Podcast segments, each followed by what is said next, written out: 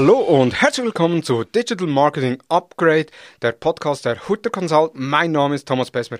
In der heutigen Episode spreche ich mit meinem Gast über Performance Marketing, insbesondere Performance Marketing auf Facebook und Instagram.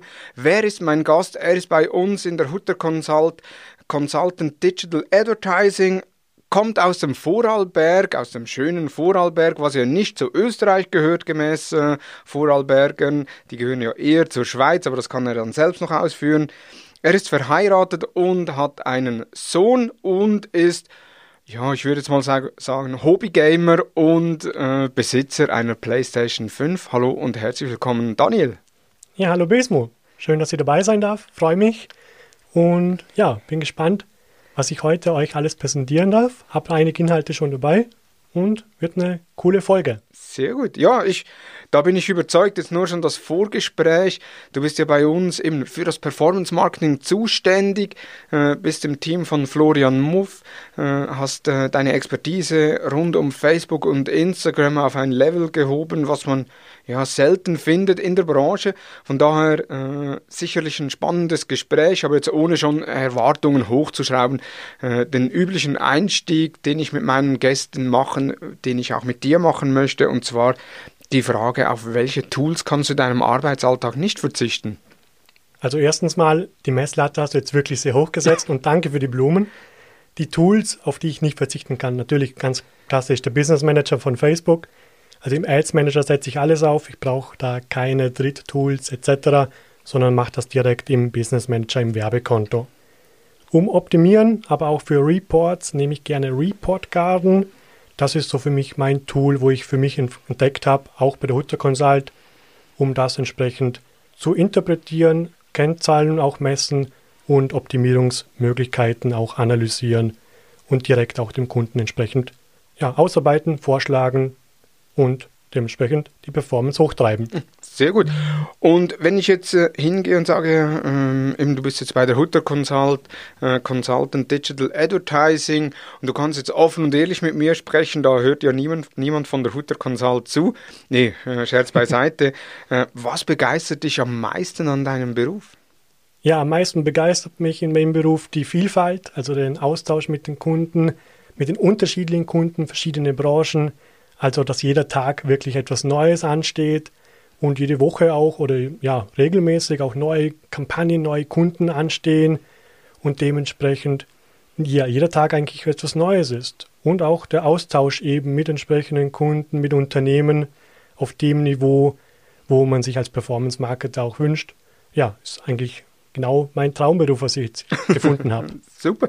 Und auf welchen sozialen Netzwerken bist du selbst am aktivsten?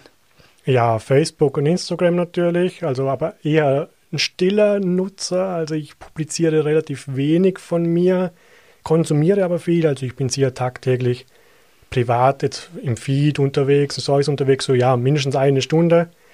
TikTok braucht, ja, da hat es bei mir ab und zu so die Zeiten, wo ich es öfters nutze. Also dann, wenn ich es nutze, dann, dann, dann verliert man schnell mal die Zeit da drin. Mhm. Allerdings ähm, momentan relativ wenig, auch wegen meinem Sohn, der Familie, weil die Zeit nutze ich lieber aktuell für den Sohn. Ansonsten natürlich äh, geschäftlich gerne auch auf LinkedIn austauschen mit entsprechend Gleichgesinnten, publizieren von Inhalten, aber eben auch die Weiterbildung und Inspiration von Inhalten von natürlich dem gesamten Netzwerk. Mhm. Sehr gut. Eben, Thema der heutigen Episode ist Do's and Don'ts im Performance Marketing. Und da möchte ich direkt ins Thema einsteigen. Zuerst mal die Frage an dich, wie definierst du Performance Marketing? Performance Marketing ist ein, aus meiner Sicht ein sehr weit gedehnter Begriff. Wo beginnt Performance Marketing, wo endet Performance Marketing? Da sagen natürlich viele, ja, hast du Brandness oder Brand Awareness Kampagnen, da ist noch nicht wirklich Performance Marketing. Widerspreche ich allerdings, weil wenn ich natürlich Reichweite habe, Impressionen generieren möchte, kann ich auch das optimieren. Für mich beginnt Performance Marketing in allen Kampagnen, wo ich darauf achte, welche Kennzahlen ich erreiche und wie kann ich das steigern für die nächste Kampagne, für die nächste Phase oder für die nächste Welle, sodass ich einfach mit dem Mediabudget das Maximum rausholen kann und da beginnt für mich Performance Marketing. Hm. Aber interessanter sind ja schon eher die Kampagnen, die ja auch dann mit betriebswirtschaftlichen Zielen gemessen werden, eben Conversion, Käufe, Leads, was auch immer und weniger mit Impressions, Reichweite oder allfälligen Klicks. Korrekt. Also Kampagnen, wo ich Conversion messe, sei es ein Lead, sei es ein Kauf etc., das ist natürlich das, ja, das, das richtigere Performance Marketing. Auch das, was mir persönlich noch mehr Spaß macht, weil ich hier wirklich den unmittelbaren Effekt der Kampagne betrachten kann. Also ich sehe dann, wie viele Käufe haben stattgefunden, wie ist der Umsatz, wie kann ich auch den ROAS, also den Return on Ad Spend steigern und so dem Kunden wirklich ja, effektiv aufzeigen, was bringen die Kampagnen, was bringen die digitalen Kampagnen entsprechend. Und das ist natürlich der große Vorteil im Gegensatz zu der Offline-Kampagne, wo man das relativ ja, schwach messen kann oder gar nicht messen kann. Sprich also jetzt bei Performance Marketing, du selbst betreust ja dann eher Kunden, die eben einen Online-Shop haben oder wo man online ein Kontaktformular ausfüllen kann oder wo man eben was kaufen kann, äh, was reservieren kann, einen Termin buchen kann etc. Und weniger Kunden, die sagen, ja, ich habe jetzt da ein neues Produkt, das irgendwo am POS erhältlich ist und jetzt mach das bekannt. Korrekt. Also das sind so die meisten Kampagnen von mir wo ich wirklich dann dem Kunden entsprechend so die Käufe liefern kann, die Conversion liefern kann und da das entsprechende Event für mich ja, definiere mhm. und der Kunde natürlich dann auch gleich sieht, was kommt dabei heraus. Und was braucht der Kunde für Eigenschaften, damit man erfolgreich Performance Marketing machen kann? Also auch sage jetzt mal, Performance Marketing. Ich kenne das noch von früher her, als ich, ich Performance Marketing gemacht habe und einen anderen Konzernbereich hat Branding-Kampagnen gemacht. Beide, beide waren aber mit dem gleichen Absender, teilweise aber dann unterschiedliche Visuals, weil man eben einerseits Performance und einerseits äh, Branding machen wollte. Was ist da vom Mindset notwendig, damit ein Unternehmen erfolgreich Performance machen, Marketing machen kann? Offenheit und Mut. Also ein Unternehmen bzw. der Verantwortliche im Unternehmen sollte natürlich ja, verstehen, was ist Performance Marketing, was braucht es für Performance Marketing. Oftmals kommen äh, Vorgaben, was das CI betrifft, und da sagt man, ja, das dürfen wir zum Beispiel nicht in der Farbe rot machen, weil unser Farbcode ist grundsätzlich hellblau beispielsweise. Mhm. Natürlich, alles, alles, äh, alles absolut legitim, wenn das CI eingehalten werden sollte. Allerdings man sollte in, einen, in entsprechenden Inhalten natürlich auch überlegen, wo kann man im Sinne der Performance auch mal was testen. Und sei es auch nur auf kleinem Level mal testen und schauen, wo kriege ich mehr Performance raus, wo wird mehr Aufmerksamkeit generiert, wo werde ich mehr Klicks, mehr Käufe generieren. Und dazu braucht es einfach auch ein bisschen Mut, aber auch Vertrauen.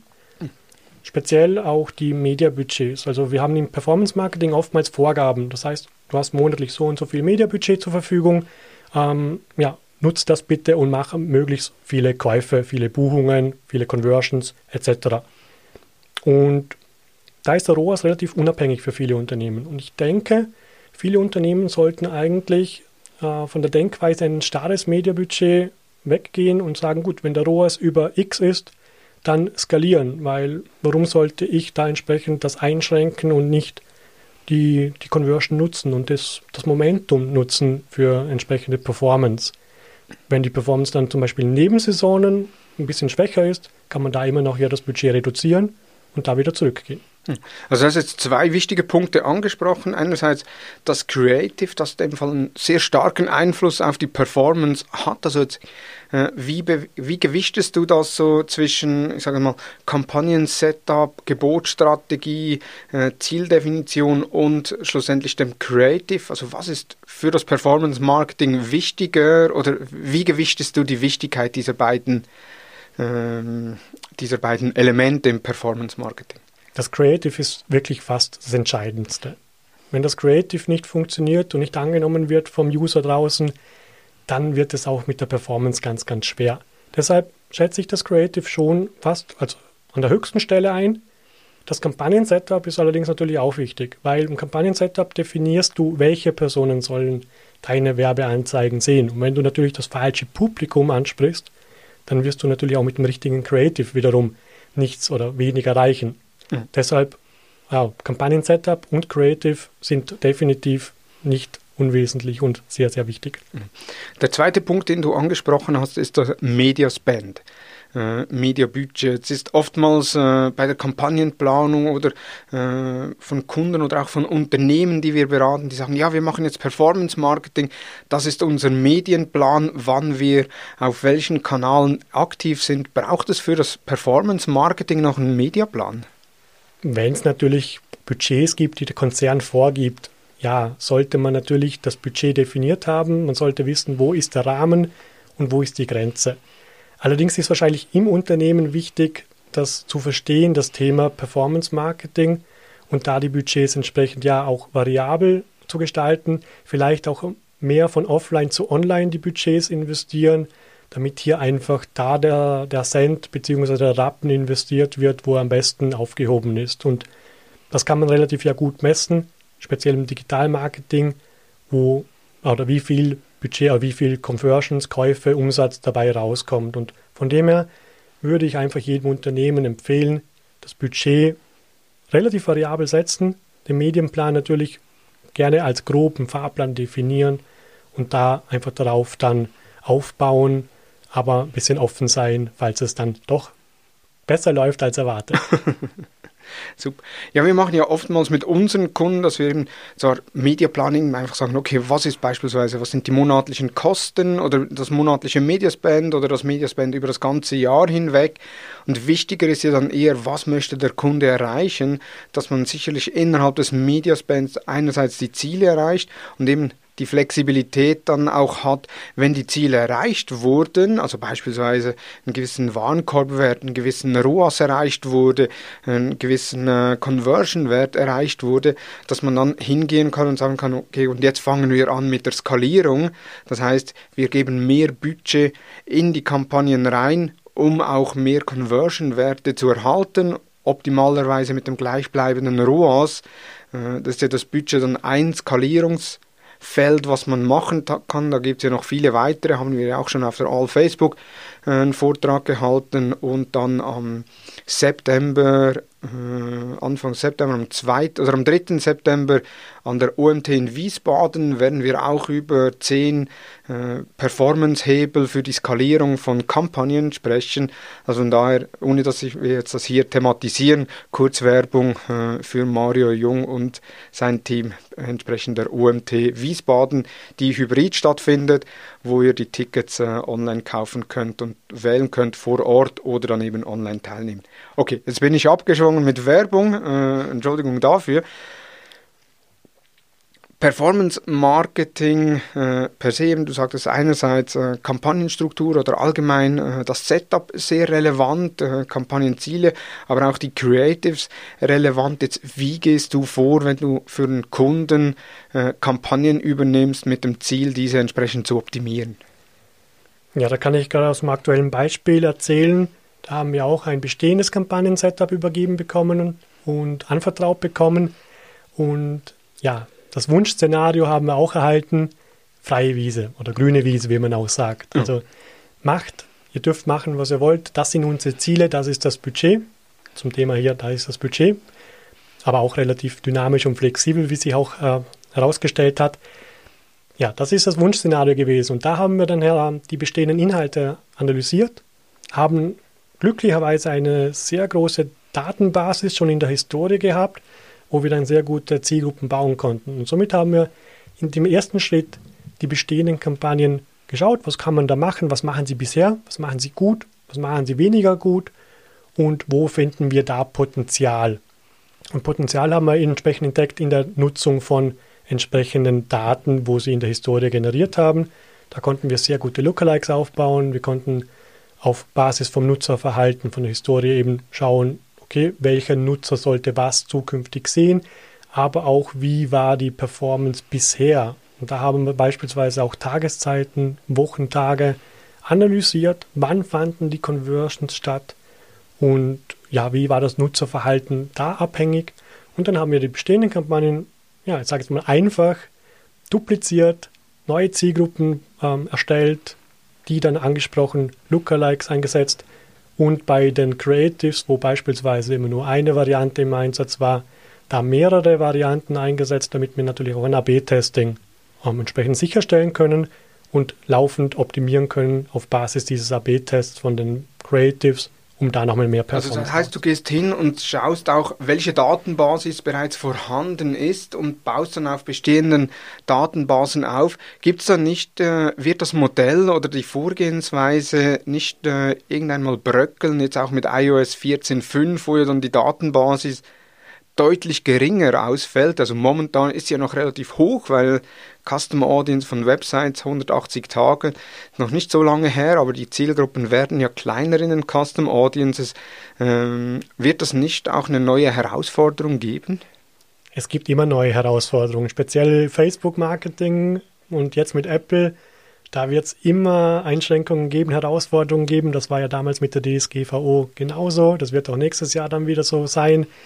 Ja, also die Custom Audience, die werden entsprechend reduziert sein, aber hier gibt es auch natürlich neue Methoden, wo man jetzt vielleicht stärker fokussieren sollte, die man in der Vergangenheit weniger beachtet hat. Jetzt, vorhin sagtest du auch bei den Creatives, wenn nur ein Creative angeliefert wurde, dass ihr da weitere Creatives erstellt oder anfordert, um da Tests durchzuführen. Was ist so die optimale Anzahl an Creatives in einem Adset? Ja, ich sage je nach Budget und Zielgruppengröße zwei bis vier. Mhm. Also zwei Werbeanzeigen immer mindestens, damit du eine Variable AB testen kannst. Dabei ist natürlich wichtig, dass du zwei Werbeanzeigen einsetzt, die sich nicht unterscheiden, ausgenommen dieser eine Variable, damit du danach feststellst, okay, warum ist die Performance jetzt besser oder schlechter? Liegt es wirklich nur am Titel oder liegt es am Creative oder am Text? Woran auch immer. Mhm. Man kann dann auch vier Werbeanzeigen gleichzeitig parallel testen, wenn du zwei Variablen testest oder gegeneinander vergleichen möchtest. Dann machst du einfach A und B, A und A, B und B, B und A. Super.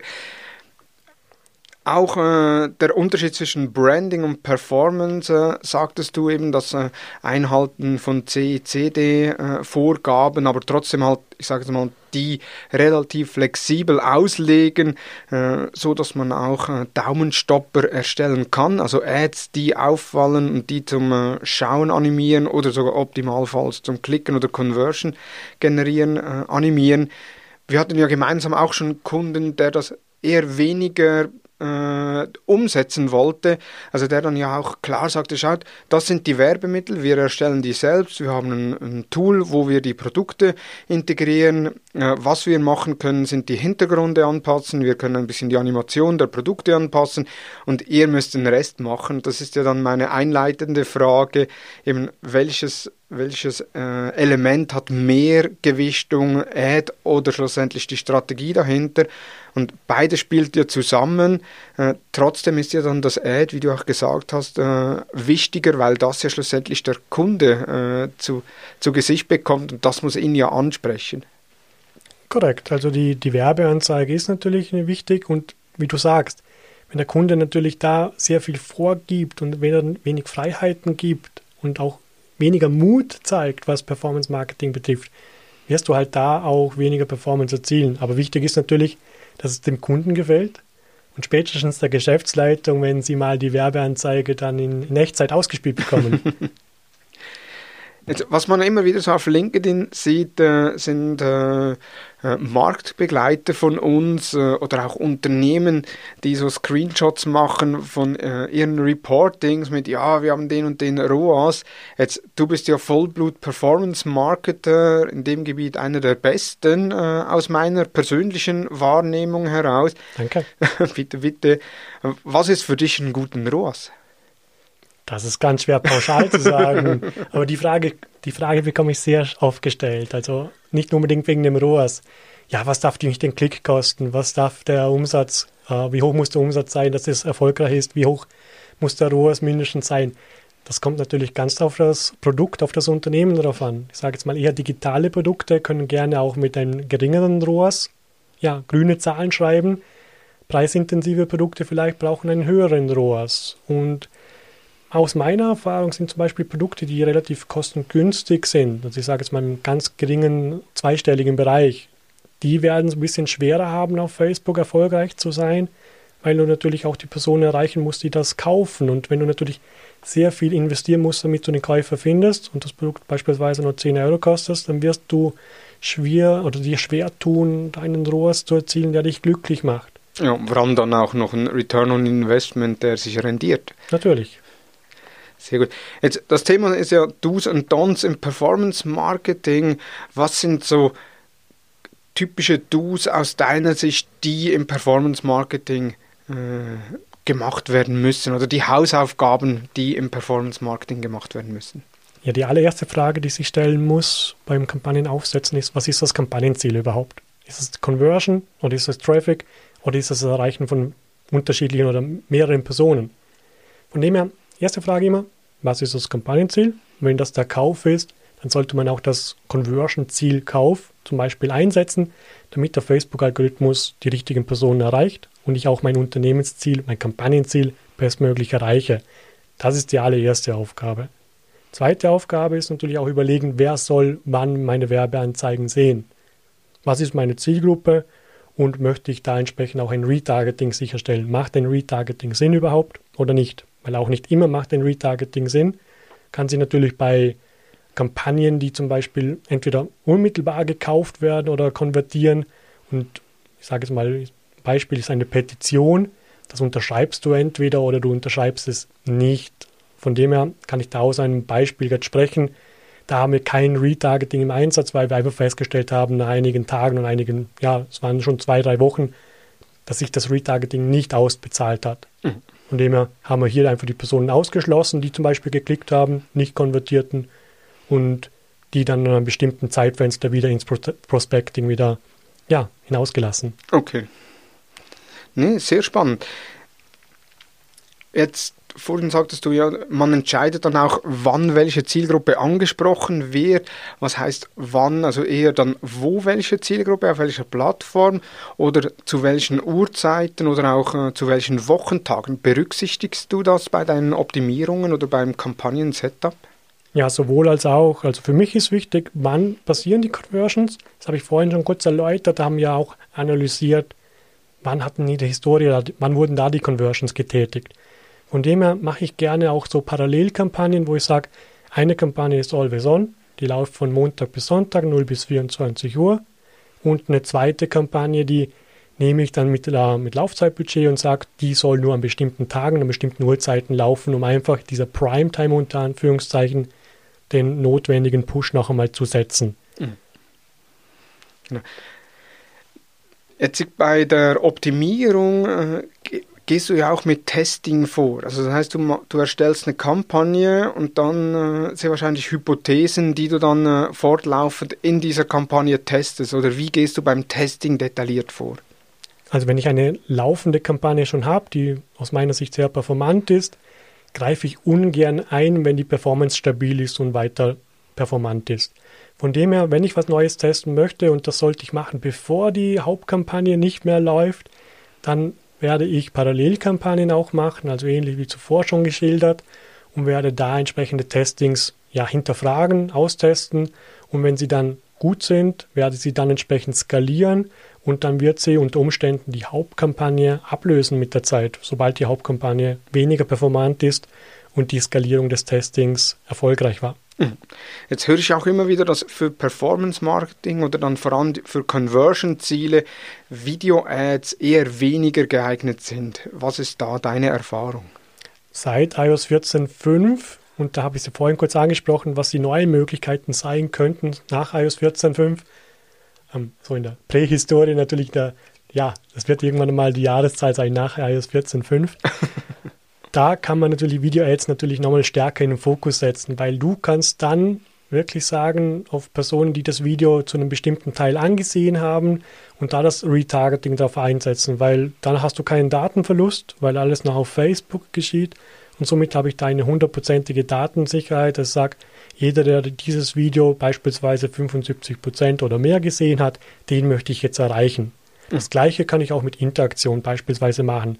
Mit Interaktionen würde ich beispielsweise auch Klicker ähm, erreichen, unabhängig davon, ob der Facebook-Pixel gefeuert hat oder zugestimmt worden ist, weil mit Interaktionen jeder, der mit einem Beitrag interagiert hat Und das sind unter anderem auch die Klicks. Ja. Genau.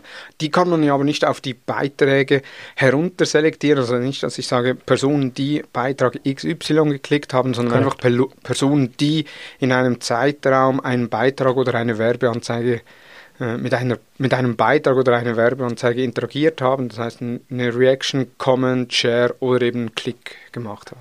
Genau, das machen wir ganz gerne aktuell. Wir nutzen im Retargeting beispielsweise einerseits Personen, die auf der Webseite waren, wo wir wissen, die waren auf der Webseite mit, Web, äh, mit Website Custom Audience, mit Facebook Pixel. Andererseits natürlich auch eine Video Custom Audience.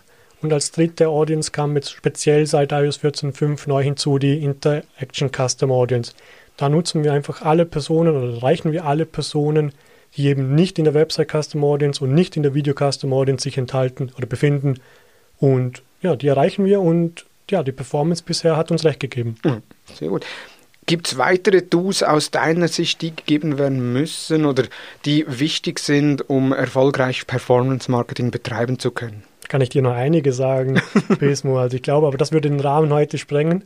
Schauen wir mal, ob es dann zu einer zweiten Folge oder dritten Folge sogar kommen wird.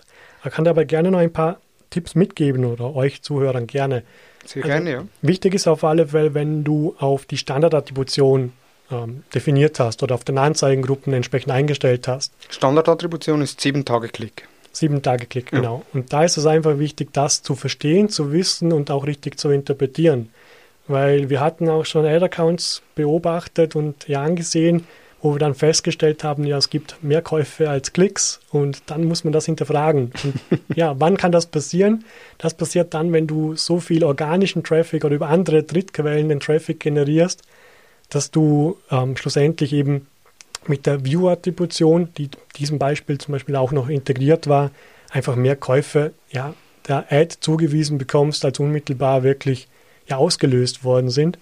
Und da kann man sich schnell mal vertun in der Optimierung bzw. in der Bemessung, ob eine Ad erfolgreicher ist als die andere. Von dem her würde ich empfehlen, immer auf einen Tag Klick umzustellen, weil es einfach ehrlicher und du hast einfach bessere Hebel in der Optimierung, weil du siehst da unmittelbar wirklich, welche Ad hat entsprechend den, den Kauf, die Conversion ausgelöst.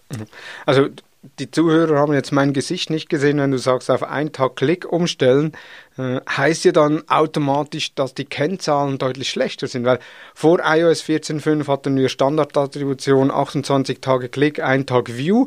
Das heißt, wir hatten super ROAS-Zahlen, dann ist das nach unten gebrochen auf sieben Tage Klick, was ja schon sehr hart, also was schon deutlich härter ist als 28 Tage Klick.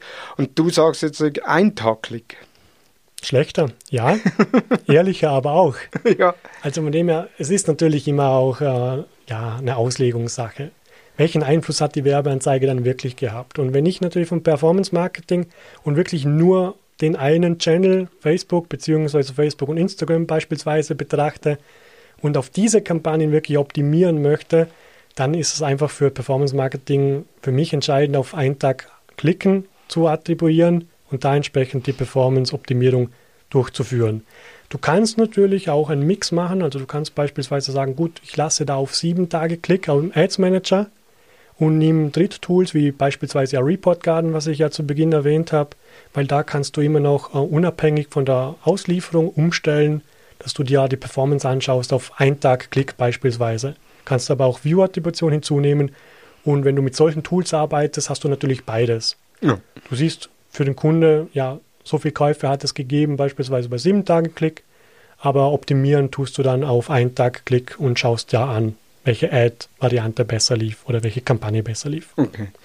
Nee, sehr spannend. Was gibt es für weitere Tools aus deiner Sicht?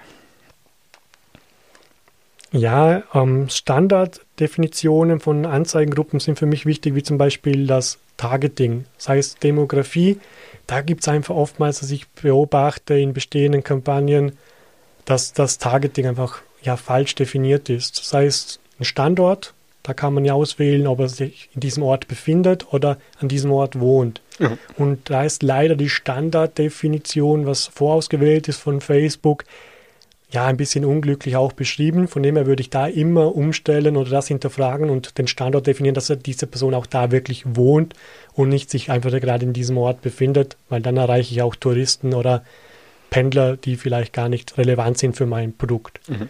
Zudem zum Targeting natürlich auch immer hinterfragen, wie groß ist das Budget, wie lang ist die Laufzeit und wie groß ist die Zielgruppe wirklich, wo ich definiert habe. Oftmals sehen wir beim detaillierten Targeting, Targeting von Interessen beispielsweise, dass diese entweder viel zu klein eingestellt sind oder ausgewählt sind oder viel zu groß weil das ja in der Regel alles Oder-Verknüpfungen sind. Und da könnte man ja auch mit Unverknüpfungen arbeiten, um da ein bisschen mehr Qualität in das Targeting zu bekommen.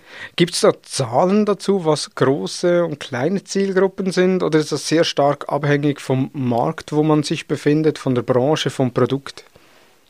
Ja, also wenn ich jetzt äh, ein Nischenprodukt habe, wo ich auch nur B2B ansprechen möchte, macht es natürlich keinen Sinn, dass ich da ein Millionenpublikum erreiche, ähm, und mit der Schrotflinte quasi rausgehe und hoffe, dass ich da die richtigen erwische. Wenn man das Medienbudget hat, kann man es gerne machen, ähm, kann man aber auch punktueller machen, wenn es ja. das Targeting natürlich ermöglicht. Von dem her einfach schauen, okay, wie groß ist meine Zielgruppe wirklich, da auch ehrlich zu sich sein.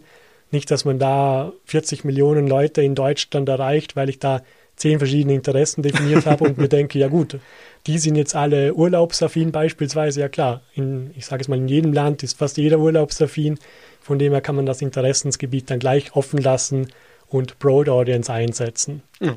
Broad Audience, gutes Stichwort. Ich sehe bei uns in den Setups immer wieder, dass mehrere Zielgruppen ausgewählt wurden oder mehrere Anzeigegruppen mit unterschiedlichen Zielgruppen erarbeitet wurden. Und meistens gibt es dann noch eine Zielgruppe, die heißt dann einfach offen. Also alle anderen, die drin sind. Ist das auch jetzt nach iOS 14.5 äh, noch empfehlenswert? Ja, war zuvor empfehlenswert, würde ich auch weiterhin empfehlen. Wir challengen unter Anführungszeichen mit Broad Audience einfach immer das Targeting grundsätzlich.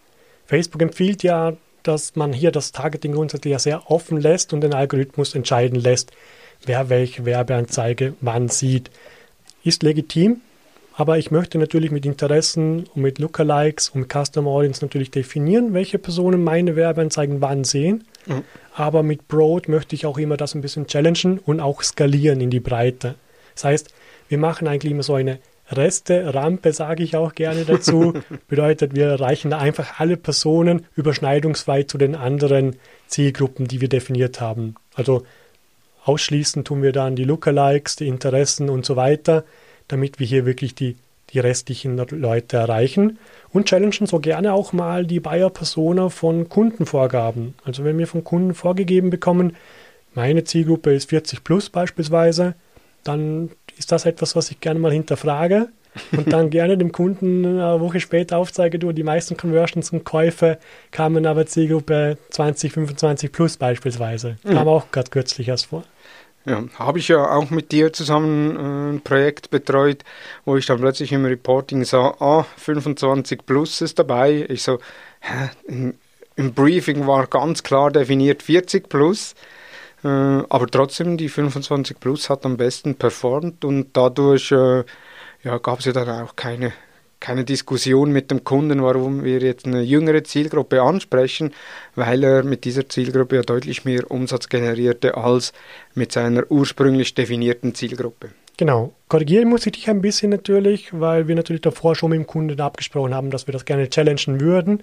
Natürlich mit einem Testbudget, wo wir jetzt nicht gesagt haben, wir geben da jetzt einen Fokus darauf aus. Mhm. Aber da haben wir einfach dann dem Kunden aufzeigen können, da schaut gar nicht so aus, als ob du nur 40 plus äh, da konvertiert, sondern auf 25 plus. Mhm. Aber da muss man natürlich auch ein kleines Sternchen dahinter setzen, weil Conversion ist ja nicht unbedingt nur Conversion, sondern ja, man kann natürlich auch Quantität generieren, ähm, günstiger generieren dafür. Aber wenn es dem Kunde natürlich nichts bringt, dann bringt mir natürlich auch nicht, dass ich günstiger oder in einer falschen Zielgruppe etwas für ihn generieren würde. Von dem her, ja, muss man natürlich auch immer betrachten, welche Qualität ist dahinter. Darf hm. ja gerne mal auch sagen, ein Beispiel, wenn man jetzt nicht von Kauf redet, sondern von Lead, muss man ja auch die Qualität im Hintergrund messen. Und da ist natürlich der nächste Optimierungspunkt, was natürlich außerhalb vom, von Facebook Ads dann zum Beispiel noch weiter hinausgeht, weil nur wenn der Leadpreis etwas günstiger ist, muss es nicht unbedingt erfolgreicher für den Kunden sein. Mhm. Sehr gut. Das sind einige Do's, die du jetzt aufgezählt hast. welche Dons hast du uns mitgenommen? Also was sollte man im Performance Marketing überhaupt nicht machen oder vermeiden bestmöglichst? Also da kann ich einen Punkt an die aller, allererste Stelle natürlich setzen. Facebook Pixel immer aktivieren. also das ist etwas, was ich leider sehr oft gesehen habe, ähm, was auch relativ schnell passiert und nachvollziehbar ist, dass der Facebook Pixel einfach nicht ausgewählt ist, nicht aktiv ist und dementsprechend ja Conversions gar nicht messen kann, mhm. weil das passiert ja entsprechend dann auf der Webseite und ohne Pixel gibt es da keine Kennzahlen dazu. Von dem her immer, wenn man Kampagnen aktiviert bzw. startet, checkt kurz auf Werbeanzeigen-Ebene die Einrichtung. Da gibt es eine eigene Checkbox in meisten Ad-Accounts, nicht in allen. Ansonsten das Spaltenset Setup aufrufen. Da seht ihr nämlich auf einen Blick alle Werbeanzeigen, die ihr ausgewählt habt ob der Facebook-Pixel aktiv ist, ob der richtige Facebook-Pixel auch äh, ausgewählt worden ist mhm. und die UTM-Parameter beispielsweise sind da auch gleich ersichtlich, ob diese enthalten sind und wie die definiert sind. Und ohne diese Aktivierung gibt es ansonsten keine Conversions. Und wenn man das nicht, ja, nicht beachtet oder dann gar nicht sieht in der Performance-Beurteilung, dann wird es ein bisschen auch problematisch in der Optimierung. Definitiv, ja. Sehr gut. Weitere Dons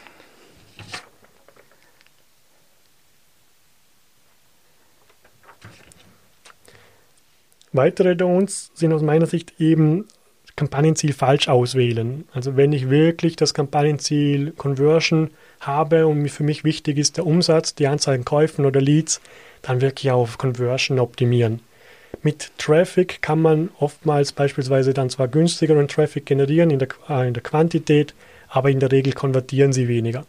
Was man aber machen kann beispielsweise ist Reach auswählen, auch bei Conversion Zielen, speziell wenn die Zielgruppe entweder ganz, ganz klein äh, oder nischig ist, definiert ist und oder die Zielgruppe schon einen Bereich auf der Webseite besucht hat, den ich sicherstellen möchte, dass ich 100% dieser Personen alle erreiche.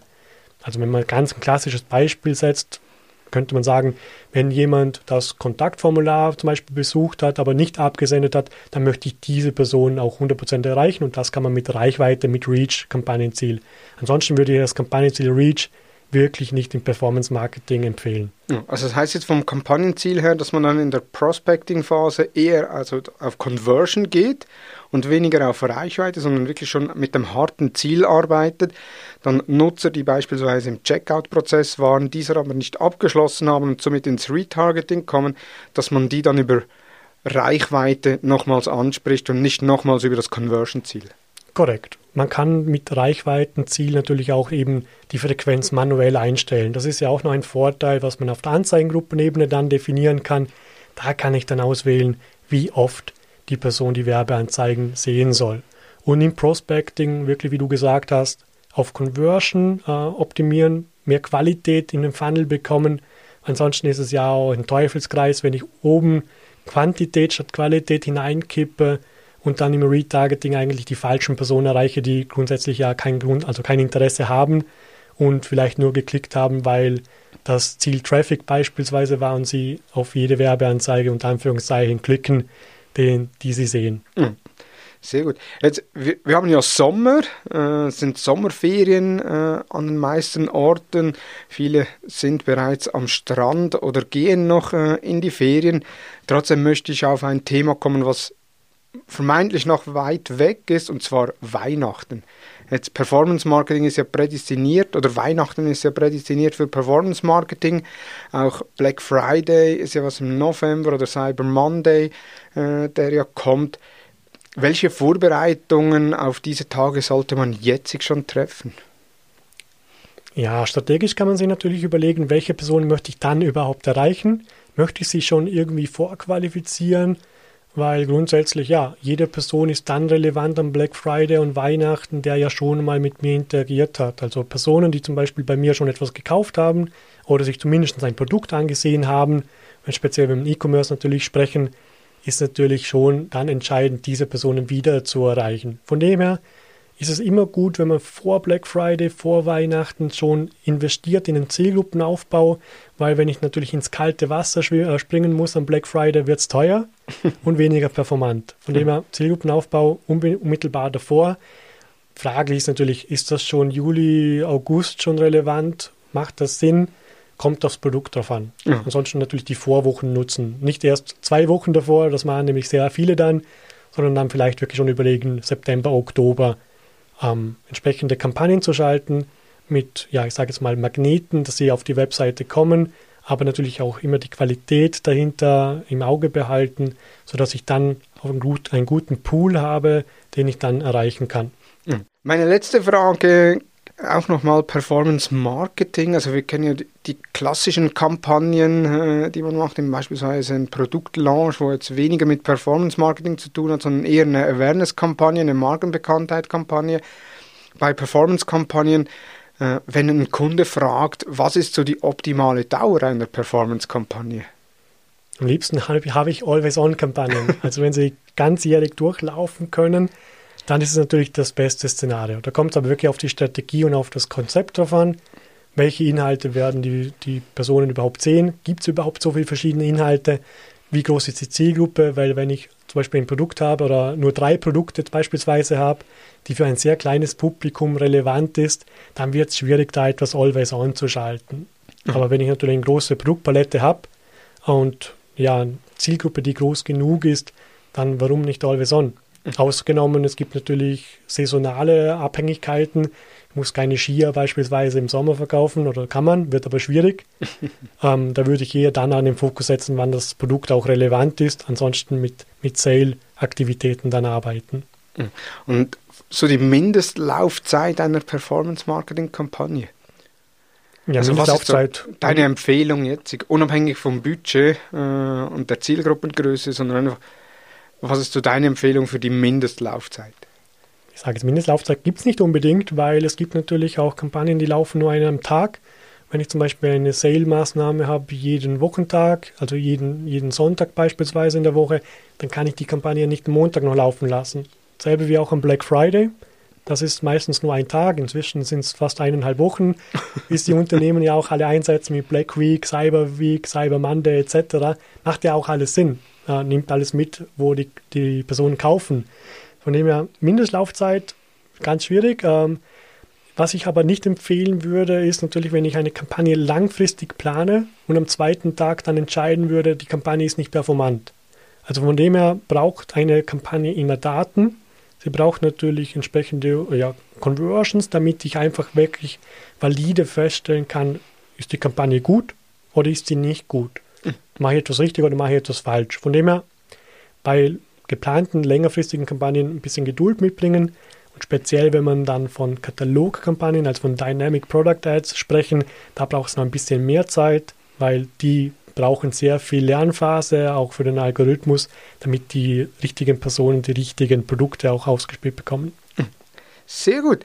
Ja, das waren meine Themen äh, vorerst. Ich weiß, du hast noch äh, eine A4-Seite voll mit Stichworten. Äh, wir sind jetzt schon bei knapp äh, dreiviertel Stunden.